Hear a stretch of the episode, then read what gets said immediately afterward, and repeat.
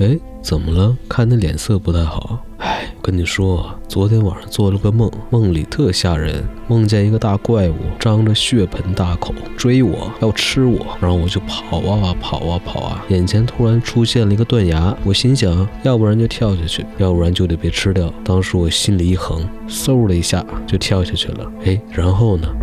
然后我就醒了。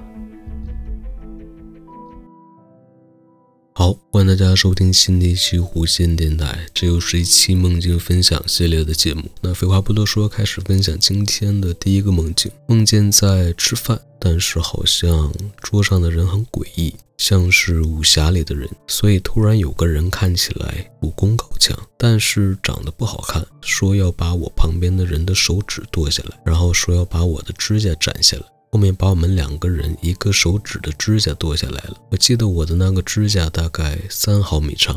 后面大家开始吃饭，我的碗里有一条绿线，但其实是蔬菜类的。我吸溜吸溜吸溜，就是吸不完，吸溜了很久。一条绿线的终点有个翡翠菩萨、弥勒佛。后面我吃饭好像喉咙被卡住了，我就一直拽，像泡泡糖一样，很长很长，一直拽了很久，把它扯断了。梦见一家人在我前面骑马，都穿着红色的汉服，女人带着女儿一匹马，儿子一匹马，儿子才三岁，这样，男人一匹马。我当时就想，这么小的孩子怎么能骑马的？我拍了照片，还拿给后面遇见的朋友看。我说我路上看见的，真好看。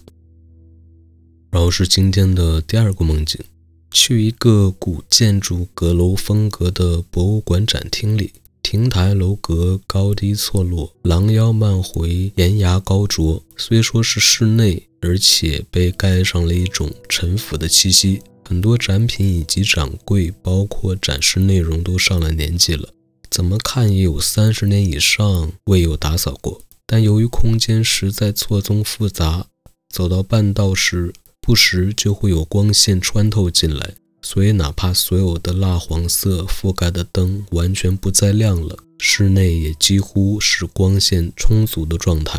没有多少人参观，反倒是上了年纪的大妈。展览人员还比较多，他们也没有怎么热情上来解说，就感觉自己在专心参观体验的过程中，他们都会默默关注着参观者。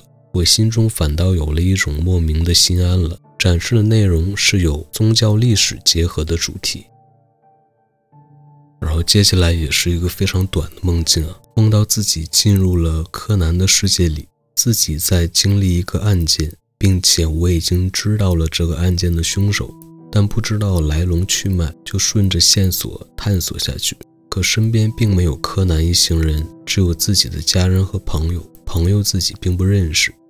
接下来这个梦境就比较长了。环境还是在以前镇上的家里，我家里有人不知谁摆了一个小摊，是一个小窗口，里面卖的很精致的蛋糕，我们能从外面看到精致的制作过程，涂抹了果酱，撒了一些饼干碎，看着小巧的一块，但是大家都是路过看看，并不买。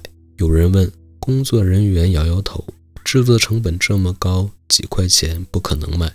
有人七块问卖不卖，工作人员无奈的抬了一眼，麻利的装好了就卖了。突然有人问十八卖不卖，然后有人说十七，一下子热闹了，给多少收多少，小蛋糕一下子卖空了，但是价格都在理，真是不懂这些人的从众消费心理。但是我没有买到哈，我们在外面的大街小巷，我妈不知道去哪里买了一个蛋糕卷。就像一个长条卷起来的围巾那种。我妈说这个是紫米蛋糕卷，是隔壁那个镇的热销嘞。我捏了一块，没错，我在梦里吃上了，太好吃了。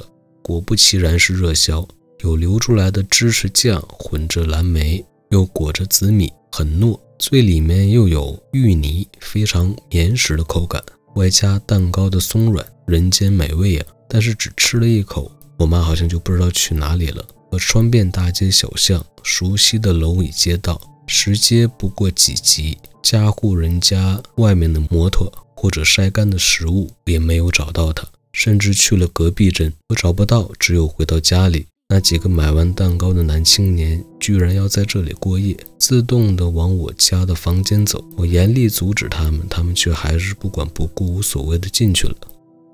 然后分享今天最后一个梦境了，非常短，但是挺有意思。这个梦境是这样的：梦见有人拿刀来挟持我，要求我准确的背出五十音图，其他记不清了。